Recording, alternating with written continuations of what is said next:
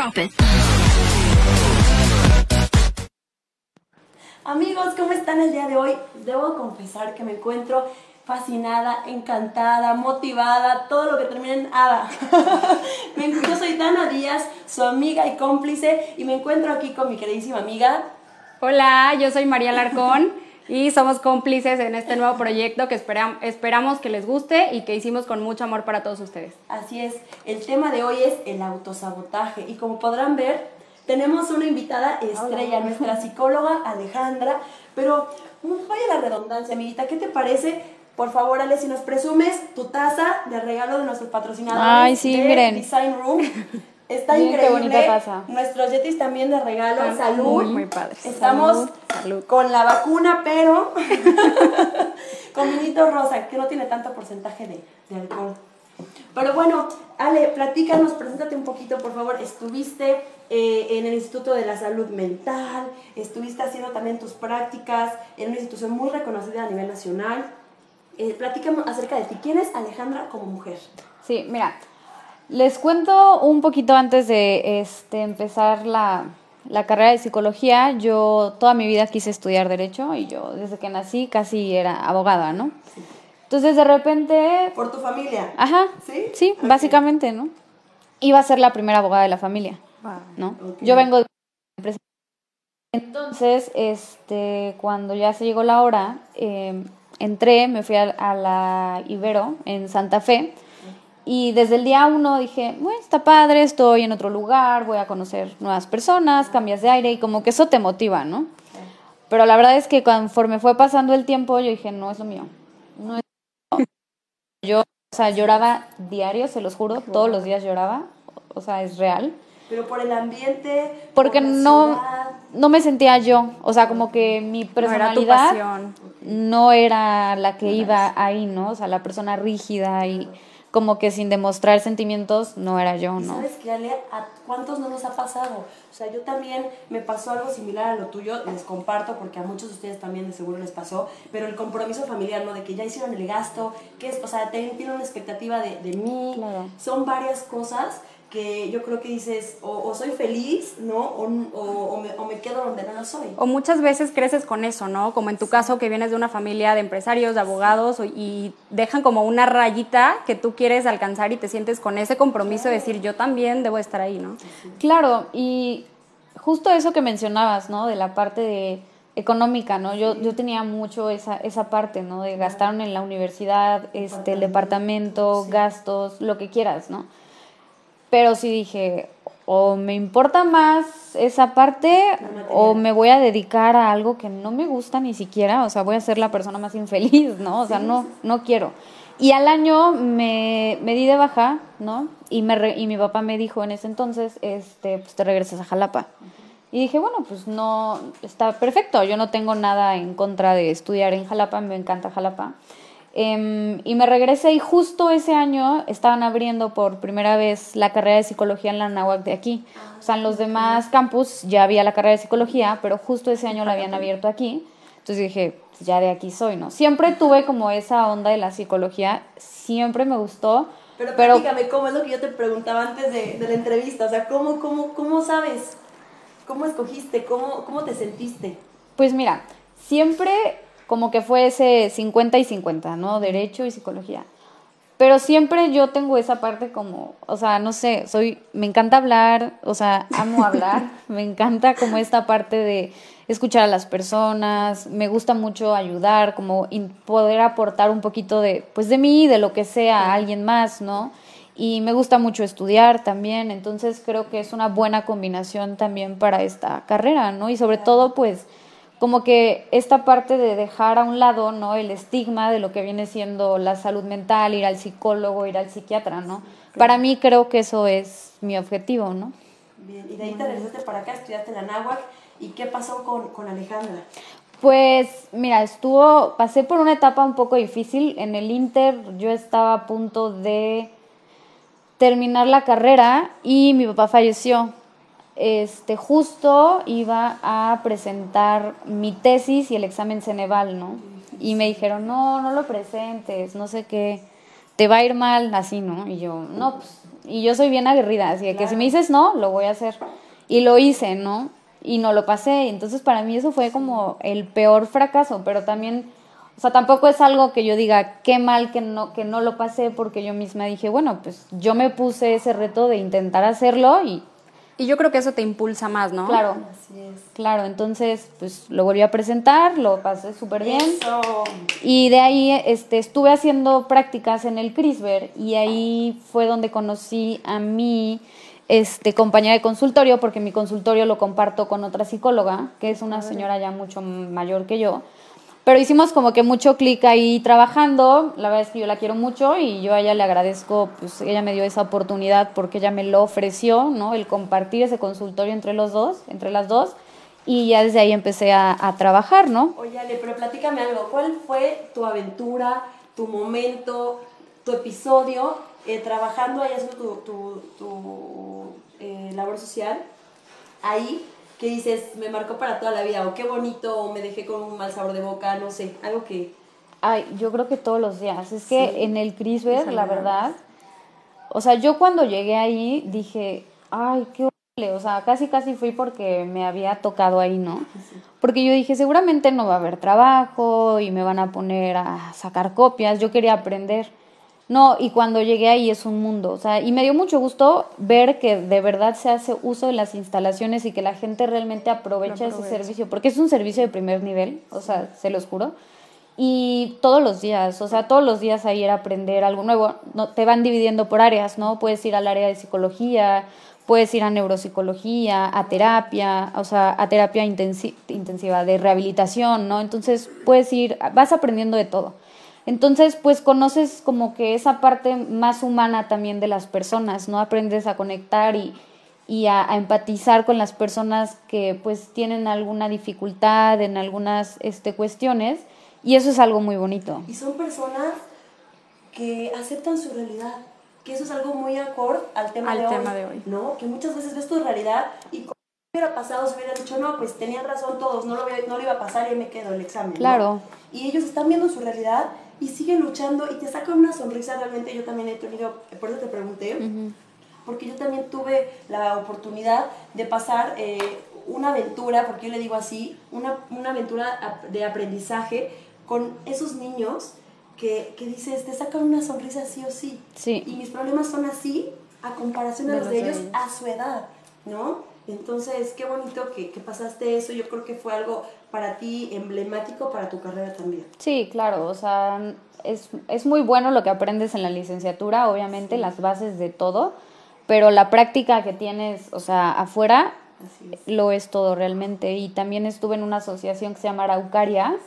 Eh, y ahí se brinda atención psicológica igual a personas de escasos recursos o que pueden acceder a eso y la verdad es que ahí también hay de todo, ¿no? Entonces, pues yo siempre he sido de la idea así como de que por de todas partes vas buscando y trabajando y ayudando, entonces ahí está. oye, Ale, este, María, no sé si les ha pasado de personas que todo el tiempo se están quejando de su realidad. Que todo el tiempo eh, es que estoy gorda, es que no, me, no tengo suerte en el amor, como lo comentabas, ¿no, María? O sea, de los ejemplos que íbamos a dar este, es que no me, no me gusta mi escuela, no me gusta mi trabajo, mi familia, ¿no? Peleo todo el tiempo con, con mi pareja o con mi mamá. Y vaya, mm, es muy, muy grato y muy fácil juzgar al de junto, pero cuando te hacen la observación a ti, porque me ha tocado, ¿no? Hay veces en que, en que vaya, no, no, estás acostumbrada a que te digan tus verdades y te, hasta te lo tomas a mal, ¿no? Pero es algo que, como tú, tú Alejandra, a tu experiencia, nos vas a compartir en unos instantes. Claro. ¿No? Ale, y bueno, veíamos que estás haciendo un máster, cuéntanos. Eh. Sí, estoy haciendo una maestría, ya justo voy a empezar la mitad de la maestría, ya en tercer cuatrimestre.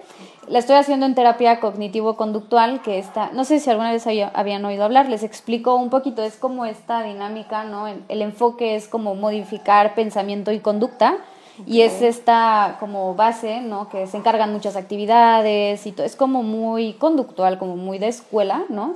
Pero obviamente es flexible, o sea, no creas que vas y haces la tarea. Bueno, yo sí encargo muchas tareas, pero es que realmente ese, hablando, por ejemplo, de esta parte de lo que tú decías de quejarse y quejarse, ahora que lo plasmo, por ejemplo, en mi trabajo, yo siempre le digo a mis pacientes, es que llegar al psicólogo y hablar de todos tus problemas es, o sea, obviamente está bien, ¿no? A eso vienes. Pero realmente tu trabajo lo haces afuera del consultorio.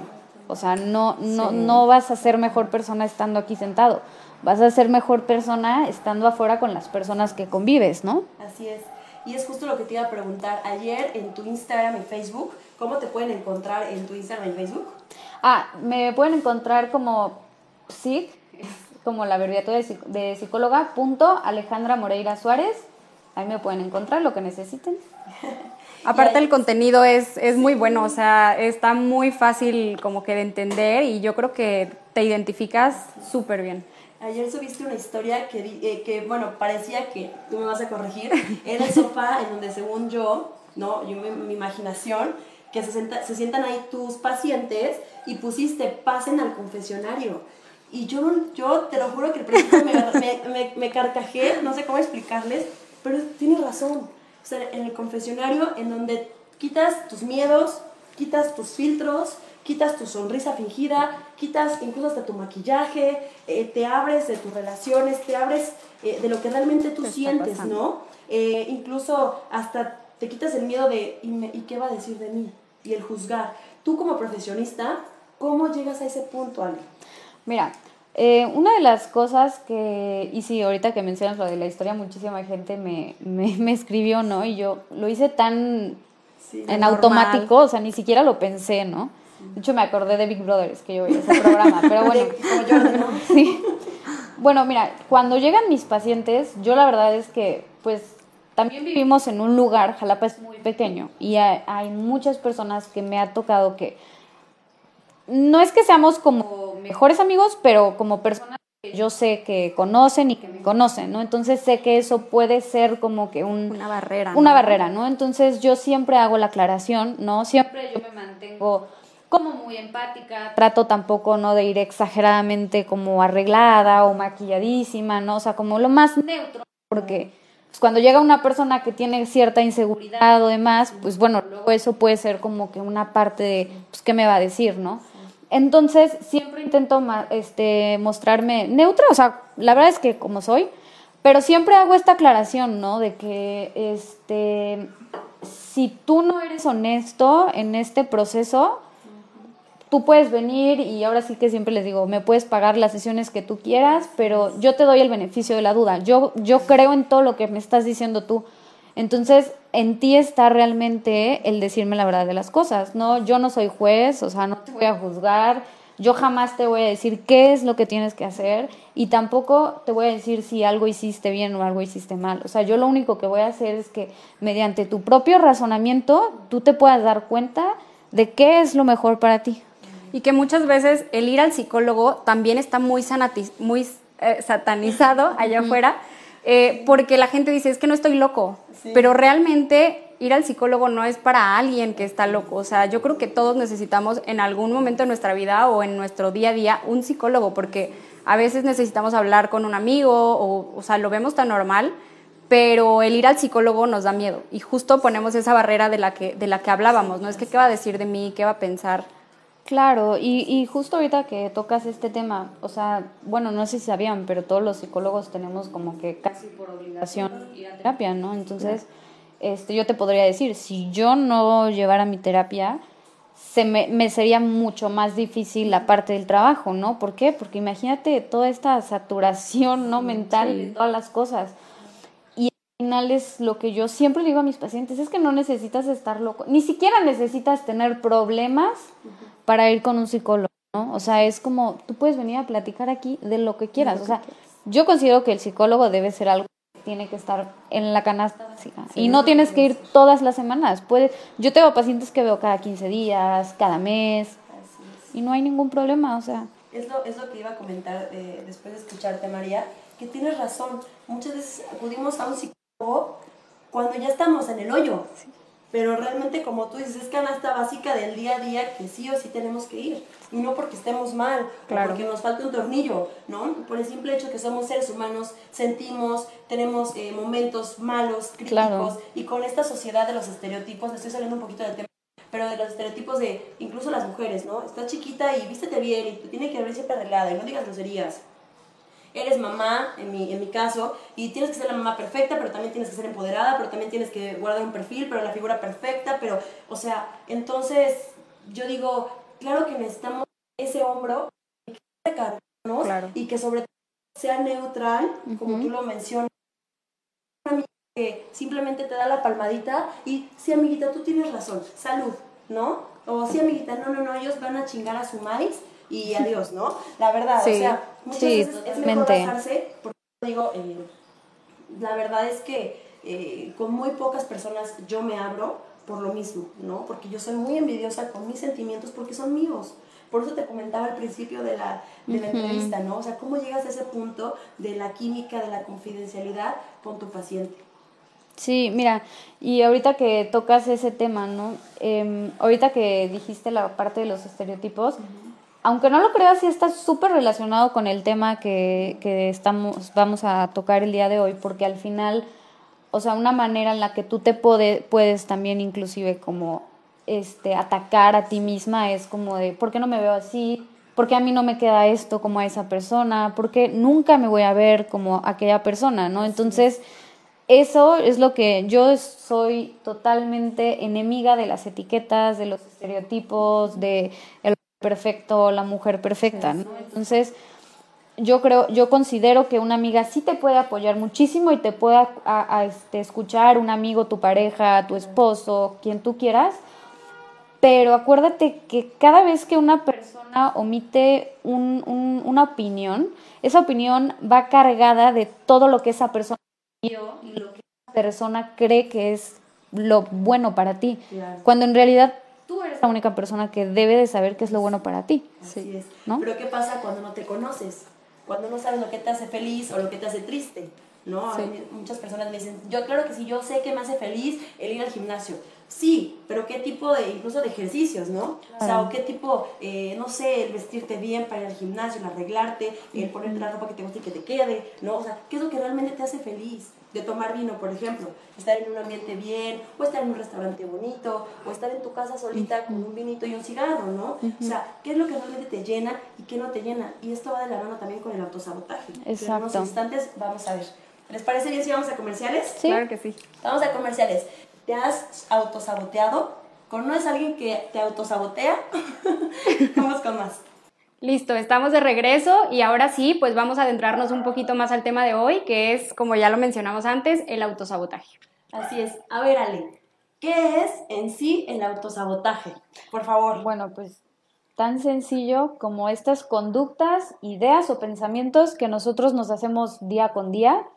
Eh, ¿Cuál es el objetivo de estos pensamientos y conductas? Como de alguna manera que te quedes en tu zona de confort.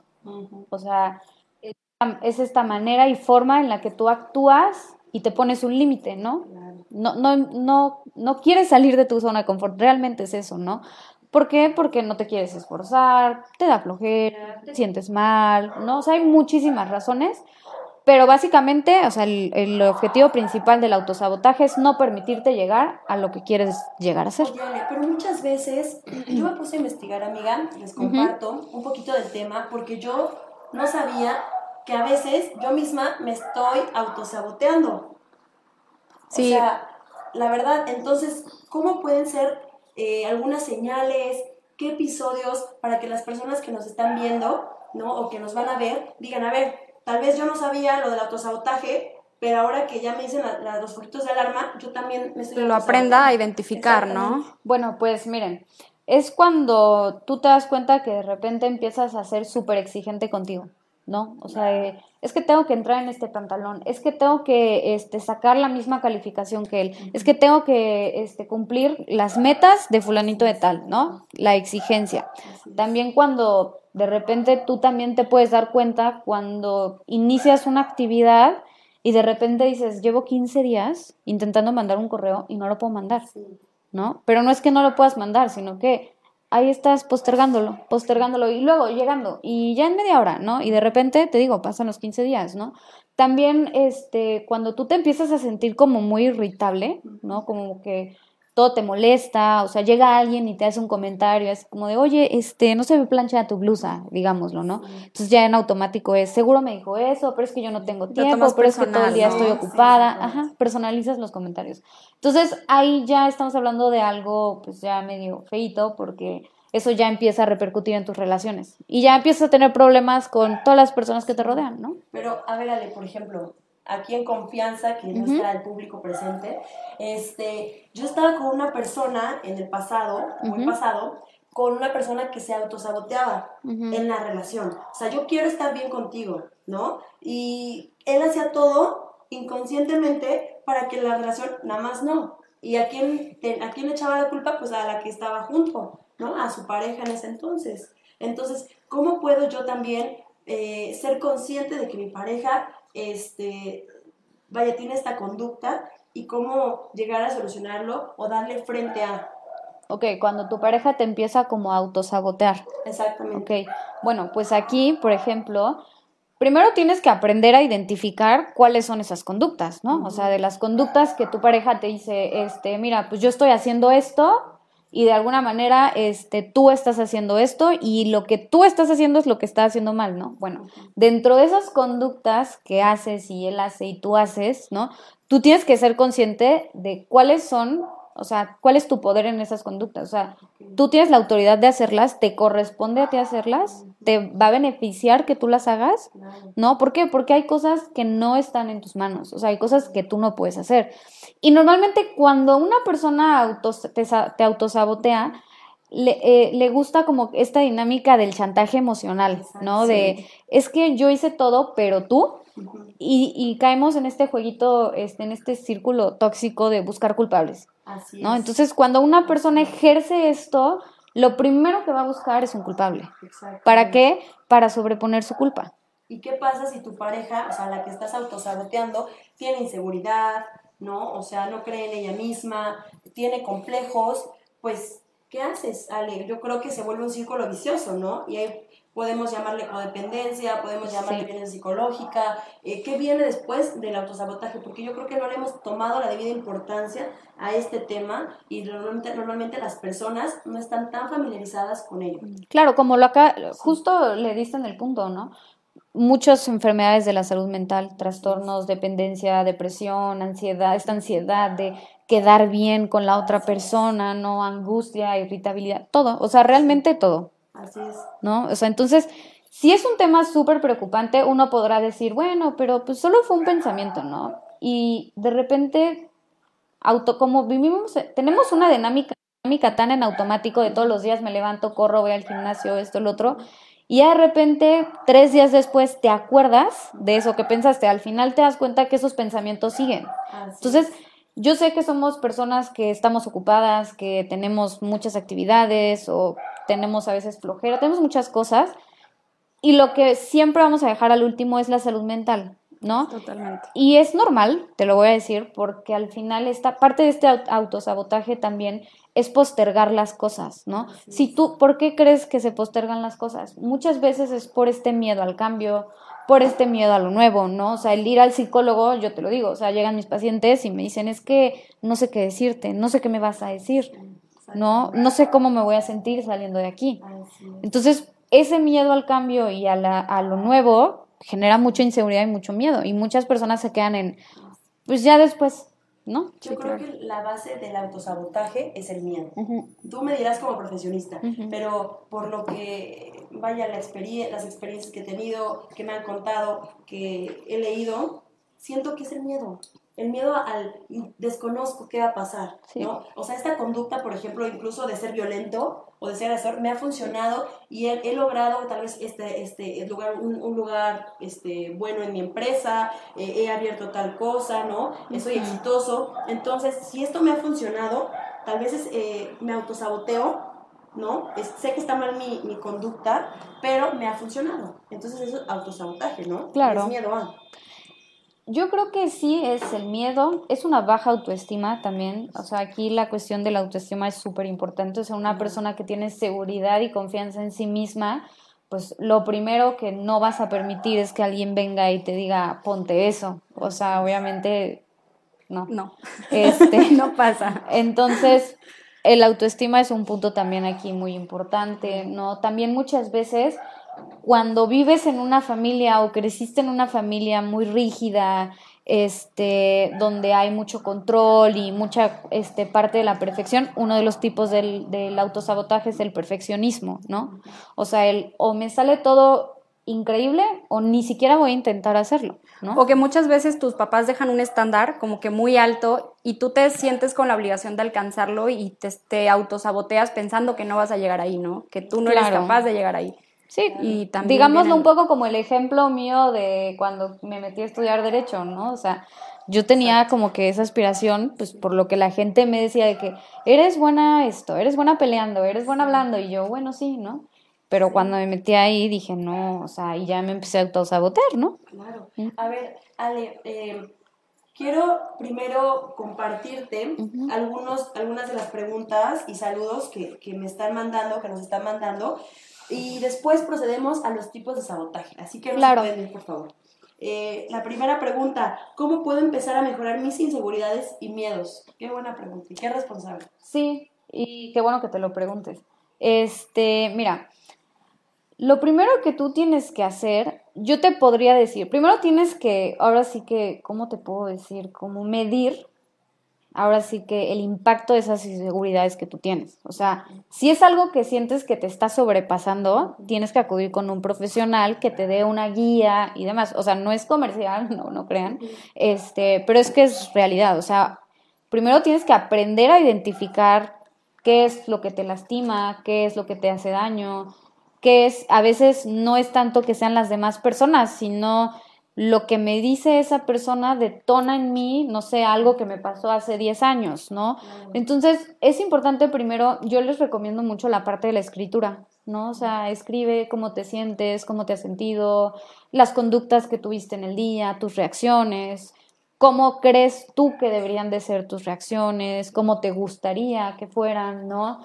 Y tu seguridad, pues bueno, yo creo que la parte de la seguridad, yo sí les recomiendo también mucho a mis pacientes que sí limiten mucho el tiempo de las redes sociales. O sea, las redes sociales, sobre todo Instagram, hay muchos estudios que dicen que es la red social que más ansiedad y depresión Sí. causa. Exacto. Entonces, eso, porque al final de repente te das cuenta, llevas siete horas de inicio a fin, de inicio a fin, y ya lloraste seis veces y ya te fuiste, o sea, No, y aparte yo creo que pasa mucho que ves la vida de todo mundo en Instagram y ves la vida tan perfecta y dices, ¿por qué no me pasa a mí, no?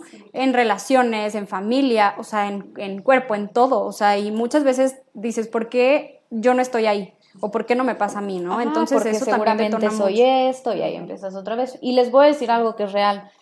Eh, yo hace un tiempo mm, tuve una paciente que vivía, bueno, su familia era como del medio de actuación y demás. Entonces yo cuando ella me contactó por Instagram, este, yo dije, ay, pues esto va a ser un reto, ¿no? O sea, nunca me había tocado como un paciente que estuviera en ese medio, porque sí es algo importante, ¿no? Su, su papá. Y este, y yo veía sus redes sociales y dije, ay, pues han de tener una relación increíble. No, no inventes. Cuando me dijo... No es por hablar mal, pero No, no, no, o sea, sí cuando me, me dijo, o sea, pues la realidad, dije, ala, lo, el impacto de las redes sociales, o sea, de querer aparentar algo que no. Sí, obviamente, nunca quieres mostrarte vulnerable o quieres que los demás te vean débil, ¿no? No, en psicología lo llamamos el, el, el niño este, vulnerable, precisamente, es esta parte que nadie queremos llegar a sentir, esta parte donde están como a flote nuestras inseguridades y nuestros miedos. Nadie, nosotros no queremos que nos vean tristes, ¿no? Así es, claro. Y hay un comentario aquí muy acertado, por cierto, de los muchos que nos mandaron. Gracias por sintonizarnos, gracias por estar aquí acompañándonos en este primer programa. Y dice, para mejorar tus miedos, tu mie- tu miedo, tus miedos es identificar cuáles son tus miedos y trabajar en ellos. Son conductas que a veces no sabemos que las tenemos. Eh, mujeres hay que empoderarnos, ser seguras, el autoestima arriba, el amor a uno mismo y valorarse. Eso lo dijo Carmen García y a la cual la amo y la adoro con todo mi corazón. Es muy sabia, es una pedagoga. Y es verdad. Súper cierto. Muchas veces tenemos tantos miedos, pero Sí. yo, yo es lo que comentaba con mi mamá en la mañana, ¿no? Es que yo quiero que Santiago eh, sepa realmente, a ver, estoy llorando, sí, pero ¿por qué? Por tristeza, por enojo, identificar realmente cuáles son los sentimientos que estoy encontrando, que si tengo miedo, no generalizar el miedo, ¿no? Tengo miedo a esto, esto y esto, ¿no? Y de ahí, bueno, voy a partir. Claro, o sea, justo lo que decías de ese mensaje, ¿no? O sea, aparte también de lo que se hace en la terapia, es que no se trata de controlar las emociones o de ser rígido. Yo siempre digo, controlar no me gusta porque es como así, ¿no? Entonces es precisamente aprender, ¿no? A reconocer cuáles son tus, tus emociones, ¿no? O sea, ok, tienes miedo, como mencionabas, ¿no? ¿Qué te genera ese miedo, no? O sea, que te haya rechazado esa persona o lo que te dijo esa persona que te recuerda tu pasado. O sea, tienes esa parte. Y pues poco a poco ir, a ir trabajando sobre todo, o sea, voy a hacer súper hincapié en, en, esta parte de ser pacientes. O sea, porque de verdad creo que una de las preguntas que más me hacen es, ¿cuándo voy a estar bien? Y yo, bueno, pues todo depende de tu constancia y tu trabajo, ¿no? O sea, es un proceso y a veces está aquí, a veces acá, a veces retrocedes, pero lo importante es siempre estar como en el barquito, ¿no? Y como mencionábamos hace un momento, eh, es muy importante el saber, o sea, el aprender a conocerte y lo que hablamos de escribir, yo creo que también nos ayuda mucho. A mí en lo personal, el escribir me ha ayudado muchísimo a conocerme y a identificar justo eso de lo que, de lo que hablábamos, ¿no? Claro, y sí, por ejemplo, tómense unos cinco minutitos, ni siquiera necesitan las horas para este, meditar cómo se sintieron en el día, simplemente es cómo me sentí con lo que hice, este, no sé, lo que hice me llenó, este, fui grosera con esta persona y no tenía la culpa, ¿no? Y sí, como tú mencionabas, o sea, escribirlo, escribir siempre va a aterrizar tus ideas, porque puedes tener 100 cosas en la cabeza, que seguramente todos tenemos 100 cosas en la cabeza, y cuando las aterrizas te puedes dar la oportunidad de decir, bueno, pues no me siento tan mal como lo escribí aquí, o, o más bien al revés, ¿no? Me siento mucho peor de lo que aquí escribí. Entonces ese es el objetivo principal también de, de la parte de la escritura, ¿no? Eso va de la mano, el, el conocerte realmente. Claro. El decir, cuando uno se conoce, yo siempre he dicho que te evitas relaciones tóxicas, te evitas estar en un trabajo también tóxico. ¿A qué me refiero con esto? Que hay muchos, como muchos mitos del amor propio, ¿no? Mucho, mucha información y realmente poca en general. Eh, muchas veces, eh, este, no sé, un ejemplo, dicen, ya, si no te gusta tu trabajo, si te hace sentir mal, pues ya, este, órale a otra cosa y, ¿no? Y córrele sí, pero ¿a quién le voy a correr? ¿O a dónde voy a correr? ¿No? ¿O qué trabajo voy a hacer si no sé lo que realmente me gusta? No es si realmente mi, mi oficio es estar sentada en una oficina, o si tal vez me encantan las bienes raíces y me encanta estar en un tango, o me encantan los medios de comunicación. O sea, sí, eh, pero también es ser responsables eh, en el dar un consejo, y en el cómo te hablas a ti misma, ¿no? Claro. O sea, porque muchas veces te miras al espejo y en lugar de decir, buenos días, mi corazón de melón, abrazos y, y, ánimo, y subiste esa pancita, pero tienes que ser responsable y te pones a hacer ejercicio y comes bien y esto, y te haces responsable a decir, ay, ya me salió un grano, ¿no? Y decir, o sea, se me está cayendo el cabello. Y a eso súmale entrar a redes sociales y ver a una persona que tiene la piel perfecta o ver a una persona que, bueno, hace mucho ejercicio. A mí en mi caso me, me pasa mucho, o sea, que me dicen, cómo llegaste hasta ese punto, ¿no? Pero no ven un proceso que, que hay detrás. Muchísima disciplina. Sí, ¿no? Pero, por ejemplo, esta parte que mencionabas, ¿no? Del conocerse, no es tanto que vayas a, a, que cuando te conozcas bien a ti mismo ya nunca vas a estar en una relación tóxica. Pero, ojo, te va a dar las herramientas de que cuando tú empieces a ver, tú vas a poder identificar, oye, pues yo no quiero esto para mí, y cortas. Exacto. ¿No? Esa es la parte de conocerse bien, o sea, que tú puedas aprender a discernir entre lo que te hace bien y no te hace bien, ¿no? Y escogerte 100%. O Exacto. Está muy, eh, muy chiflada esta, esta, esta frase porque todo el mundo la ocupa, pero es la verdad, te amo, pero me amo más yo. Sí, claro. No, y no es, es totalmente cierta. Es muy cierta. Sí. ¿No? Entonces sí, eso, el, el amor propio es algo que se trabaja, es algo difícil, es algo duro, es enfrentarte a todos tus miedos, a todas tus inseguridades, pero cuando empiezas a ver los resultados, no hay mejor satisfacción que el sentirte bien contigo mismo. E incluso empiezas a salir de muchos lugares donde tú identificas que ya no estabas a gusto, ¿no? Lo que platicábamos hace unos días, o sea, aprendes a moverte de lo que ya no te hace feliz pero pues sabes que es porque primero estás tú. Claro. Entonces es súper importante. Sí me causa felicidad esto, Pero- pero, ajá. Justo. Que, salud, si nos están viendo en casita, en el trabajo, en la oficina, tome usted vitacilina, no, no es cierto. Ay, No, de verdad espero que se lo estén pasando muy bien con nosotros. Nosotros tenemos el vinito, también hay un cafecito, un tecito, un whisky, un tequilita, lo que ustedes gusten. gusten. Eh, de verdad, les apreciamos mucho. Ale, el que estés con nosotros, producción. No, también, yo muchas feliz. Gracias. Y sobre todo allá en casita. El tiempo. El tiempo para, pues, para vernos y los que están preguntando y están por ahí activos, de verdad, muchas, muchas gracias. Eh, y pues bueno, algo que quieran preguntarle a Ale y aprovechar que la tenemos aquí. lo Yo, que quieran, eh. Vamos a compartir los saludos. Eh, ¿Les parece bien? A ver, eh, Javi Gómez, éxito y saludos. Muchísimas gracias, Javi. Andrea Martínez, mucho éxito. Gracias, Andrea. René Román, la más fan. Eso. Eh, Dal- Dali- Dalia Hernández, perdón, Dalia, excelente programa, éxito y qué guapas. Muchísimas gracias, Dalia, por Gracias. escogernos. Eh, Mariana Banseco, un saludo a todas, mucho éxito en este nuevo proyecto. Muchísimas gracias, Mariana, por ser parte de. Eh, Aurora Landa, amiga, qué bueno que nos estás sintonizando. Saludos, qué bueno verlos con algo nuevo. Así es, amiguita, algo nuevo, fresco y sobre todo que contenga información que realmente eh, Claro. nos ayude en el día a día. Que nos ¿no? sume. Así es. Eh, Roseli Verdejo, mucho éxito, muchas gracias. Vanish Osorio, saludos y bendiciones, licenciada Ana. Gracias, Vania. Temas muy interesantes. Así es, que vimos el día a día, ¿no? Eh, Naye Lara, éxito en este nuevo proyecto. Saludos, muchísimas gracias, Naye. Te agradezco. Eh, Maricruz González, saludos y mucho éxito, muchísimas gracias. José García, saludos, mucho éxito. Y bueno, así me voy, pero Sí, muchos Y hoy saludos. no terminamos. y no terminamos, pero muchísimas gracias por estar aquí. Nuevamente se los repetimos. Si tienen alguna duda, si quieres contar tu historia, adelante. Ya saben que esto es para motivar, de inspiración. Tu historia puede inspirar a muchas personas. Tu historia puede decir, eh, puede, puede inspirar a una mujer a tomar esa decisión en donde no se siente feliz. Así es. Y sobre todo cuestionarnos, ¿no? Yo creo que muchas veces eso nos falta, el cuestionarnos a nosotros mismos y, y decir, ¿realmente yo me autosaboteo o culpo a los demás de que lo hagan, ¿no?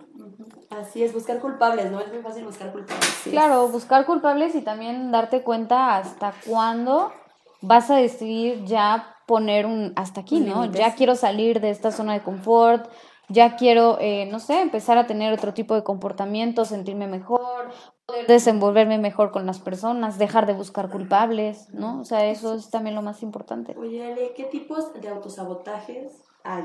Mira, en sí está, como les decía hace un momento, la parte de la, per- del perfeccionismo, ¿no? O sea, es o todo perfecto o ni siquiera lo voy a intentar porque tantito no me salga como yo tenía idealizado, boom, ¿no? Te vienes para abajo. También el postergar esta, la procrastinación, ¿no? O sea, el estar postergue y postergue y postergue en las actividades, ¿no? Hasta el grado de que de repente, no sé, este, no pudiste entregar X cosa en el trabajo y es como de, ah, pero es que se fue el internet. Y ya culpas al otro, ¿no? Sabiendo que tuviste 20 días para entregar este, esa tarea, ¿no? También está esta parte de dejar las cosas inconclusas, dejar todo a la mitad, o sea, que de repente imagínate que estás en la computadora, tu idea inicial es empezar a trabajar en, no sé, ustedes en sus programas, ¿no? Y de repente ya están, de que en Spotify, en YouTube, de repente Instagram, de repente ya, así de que Netflix, la película dos horas, y de repente al día siguiente es como de, ay, tengo que retomar el proyecto que estaba haciendo, ¿no? Sí. Entonces, básicamente esos son como los principales tipos de, de autosabotaje que creo que son súper fáciles de identificar, o sea, uno de los puntos más importantes que, que tenemos que este, como que darnos cuenta en la cuestión del autosabotaje es que no hay que engañarnos. O sea, tú sabes que cuando no terminas una actividad, tú sabes cuando no lo terminaste porque verdaderamente, o sea, hubo cinco co- este, choques y no pudiste llegar, o porque estuviste en tu cama acostado y de plano no tuviste ni el mínimo interés de hacer algo, ¿no?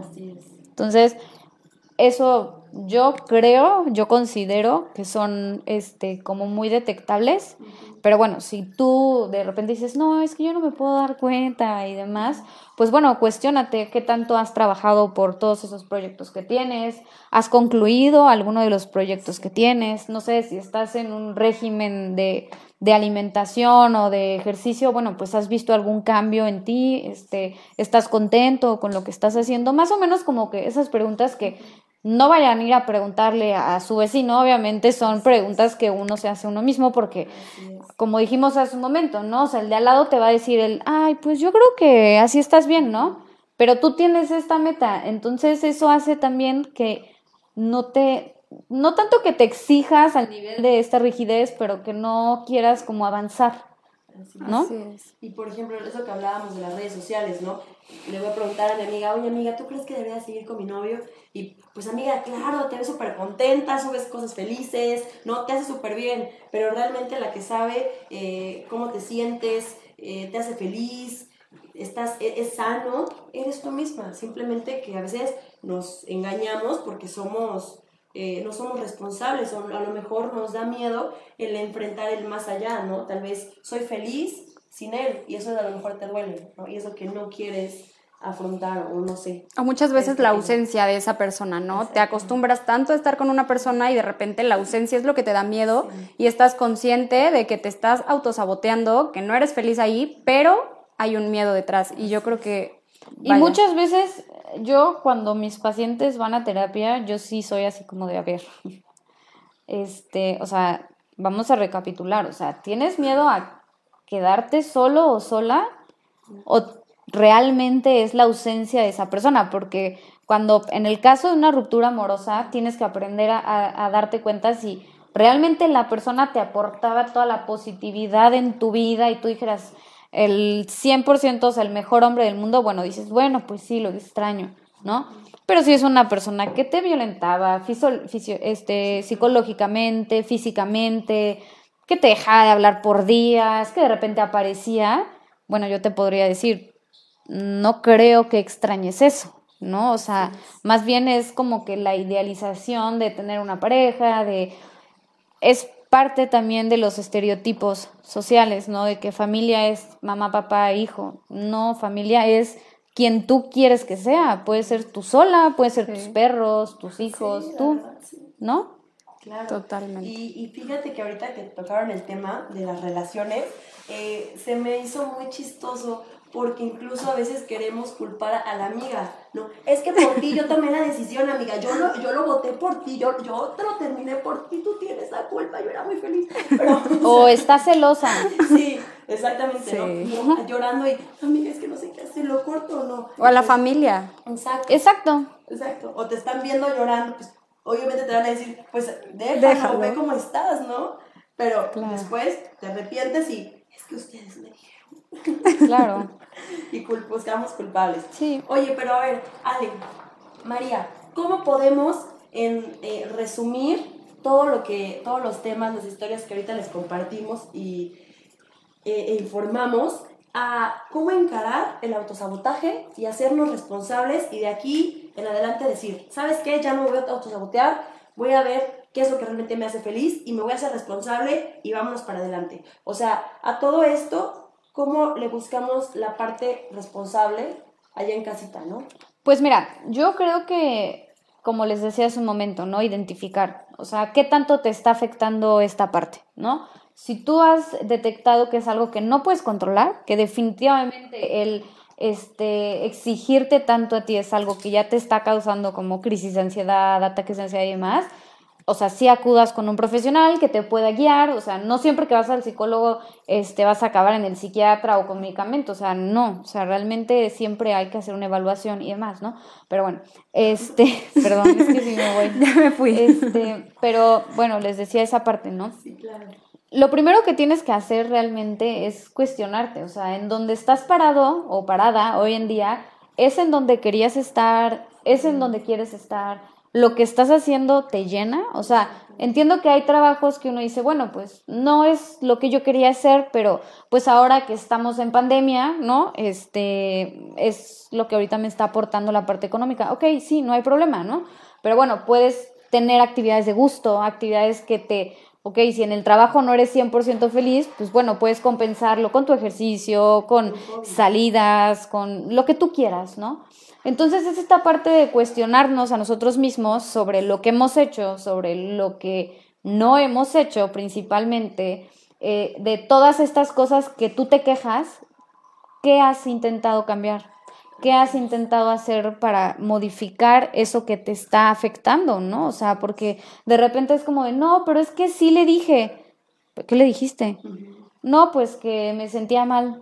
Y yo, entonces no le dijiste nada, ¿no? O sea, esa es una manera en la que nos engañamos, ¿no? Es que sí, sí hable con él y no dices nada. Sí, o muchas veces con acciones, ¿no? Queremos que la otra persona se Le di a entender, el famoso es que yo le di a entender porque cerré los ojos, ¿no? Entonces yo, no, bueno, o sea, jamás, ¿no? Es lo que estábamos comentando con, o sea, cuando vi el ejemplo de mi mamá, ¿no? Con, con Santi, que le dije, es que tiene que desde chiquito y ojalá, de verdad, en la, en, más adelante en las escuelas den clases de amor propio o de inteligencia emocional. De inteligencia emocional, Porque, claro. por favor, o sea, ¿cómo? Y es justamente eso, ¿no? Eh, eh, es que le dejé de hablar dos horas y ya por eso tiene que entender que estoy enojada o le hice mueca y no me gustó, ¿no? Entonces, no, o sea, se trata de la comunicación, claro. se, trata, se trata de hablar, pero no puedes hablar con una persona o no te puede entender si tú misma no sabes lo que tienes. Claro. ¿Estás de acuerdo? Es hablar Sí. con la pared. Ayer, ayer justo llegó a- a- al consultorio un paciente que está teniendo una relación a distancia y pues se sentía ya desplazado por la novia y demás. Y me dice, es que yo quería que se diera cuenta, ¿no? De que yo me estaba sintiendo mal. Y le dije, ¿hablaste con ella? Y me dijo, no, solo le dejé de contestar a los cinco minutos, le empecé a contestar a la media hora. Y le dije, ¿y qué hubiera pasado si ella hubiera dicho, pues él está enojado, yo voy a estar enojada y no le voy a contestar? Exactamente. Le dije, es mejor que expreses realmente, o sea, lo que estás sintiendo, ¿no? Oye, ¿sabes qué? Entiendo que estás en otro lugar, pero pues nada más, este, no sé, aquí estoy o, o demás, ¿no? O sea, no, no siempre el encarar las cosas es pelearse, que esa también es una idea súper errónea Y- que se y tiene. Siempre eh, mis papás me dijeron desde muy chica, ¿no? No está mal decir las cosas, sino saber cómo decirlas. Exacto. ¿no? Es muy, Es muy importante. a, este, pues ya te urge bajar unos kilitos, mija, porque ya no te queda. A, oye, amiga, ¿qué te parece nos metemos a hacer ejercicio? Oye, amiga, o sea, saber decir las cosas, ¿no? Porque muchas veces somos muy fríos y pensamos que porque nosotros somos fríos, también otras personas lo son y no, no es así. Claro. O lo que hablábamos de idealizar, ¿no? O sea, que queremos que esa persona actúe como nosotros pensamos e idealizamos lo que va a contestar o lo que está pensando entonces. Sí, o sea, queremos, queremos vivir bajo supuestos, ¿no? Sí. O sea, es que yo creo que él va a actuar así. Entonces tú ya actúas como tú crees que esa persona también se va a comportar, ¿no? Así es. Y bueno, si gustan les puedo compartir más comentarios o no, no sé ustedes qué me recomienden. Preguntas. Sí, pues si alguien tiene una pregunta. Pues Ahora. Vero Morales, Verito, te quiero mucho, mi corazón, dice, malas experiencias sirven para crecer y sin ellas no nos hacemos fuertes, así de simple. Qué responsable, ¿no? O sea, qué responsable persona. Yo, yo también lo veo así. Sí, o sea, sí siento que las malas experiencias este, tienen este objetivo de darte un aprendizaje, pero en muchas situaciones no es necesario llegar a una mala experiencia. claro. No sé si me doy a entender, o sea, sí entiendo que ahora, como dicen los papás, ¿no? Es que si te va a pasar, vas a aprender, Te, ¿no? va- te vas a caer, te vas a caer. te dije que- Vamos. Pero no siempre tienes que caerte, o sea, Sí, claro. ¿no? Pero vale, o sea, es completamente válido, ¿no? O sea, las, las, no hay mejor lección que lo vivido y lo aprendido, Claro. ¿no? Pero a veces somos necios, nos estamos, ¿verdad? Nos están diciendo no, no, y mira. Y ahí a vamos a pasa. hacerlo. Así es. Y entonces, pues yo creo que eh, hay mucho que aprender, hay muchos temas que abordar, Ale. Claro. El, autosabe- el autosabotaje va de la mano con muchos temas de la vida diaria, muchas problemáticas sociales, como ahorita en pandemia, por ejemplo, eh, incrementó mucho la depresión, eh, los Ansiedad. la ansiedad. eh, y yo creo que hay muchos temas que abordar, Ale, y yo estoy segura, y si tú, tú nos lo permites, no será la primera vez que te tengamos aquí. Ay, sí, yo feliz, pero ya más largo el tiempo. Ay, Sí, hay Unas mucho dos que hablar, horas. ¿verdad, amiga? Y hay mucho Muchísimo. vino que tomar, pero, También. pero debemos de irnos. Y te agradezco mucho, Ale. Por No. favor, recuérdale al público, a nuestros a radioescuchas, ¿Cuál es, ¿En dónde te pueden encontrar? ¿Estás ahorita dando consultas en línea? Sí, miren, estoy dando consultas en línea y consultas presenciales con las debidas este, medidas, ¿no? Eh, por lo general doy consultas presenciales dos días a la semana para que no se haga como que tanto esa mezcladera de personas y consultas en línea todos los días, a excepción de sábados y domingo, ¿no? Y este, bueno, mis redes es, por lo general lo que yo ocupo es el Instagram, que es psic, es que me da mucha pena decirlo, pero es la abreviatura, ajá, de psicóloga, es punto Alejandra Moreira Suárez. Ahí me pueden este, contactar. Nadie me lleva las redes. Es que me preguntan mucho él. Es que le escribí su secretaria, no me contestó, fui yo. Perdón, pero luego se, me bajan, sí, luego se me bajan los mensajes. Entonces, este, solo tenganme un poquito de paciencia. Quizás no contesten esa hora, pero al día siguiente con mucho gusto les conteste lo que necesiten, alguna pregunta, no, no me tienen que pagar tampoco para preguntarme cosas, ahí estoy a su disposición, ¿sale? es que se va a llenar. hago esa aclaración porque es que me lo preguntan mucho, así es que ¿cuánto cobras por pregunta? Y yo, nada. Date. Pues sí, es mi conocimiento, o sea, no podría negar eso. Exactamente, pues muchísimas gracias. No, muchas, gracias, a ustedes. Que te haya gustado como nosotros nuestro termito, nuestros obsequios eh, Design Room, muchísimas gracias. Así los pueden encontrar en Facebook. Igual las tacitas están increíbles. Sí, yo que tomo mucho café, ahí la van a estar viendo en mis historias. Muy pues, seguido. muchísimas gracias. Eh, María, ¿cómo te pueden encontrar en redes sociales? A mí me encuentran como María Larcón, con doble A después de la L. Igual ahí estoy eh, a sus órdenes para lo que necesiten. Perfecto, y pues ustedes ya saben, Dana Díaz, Facebook e Instagram, estamos a sus órdenes. Nos vemos el siguiente jueves en punto de las 7 de la noche. Muchas gracias. Gracias. gracias.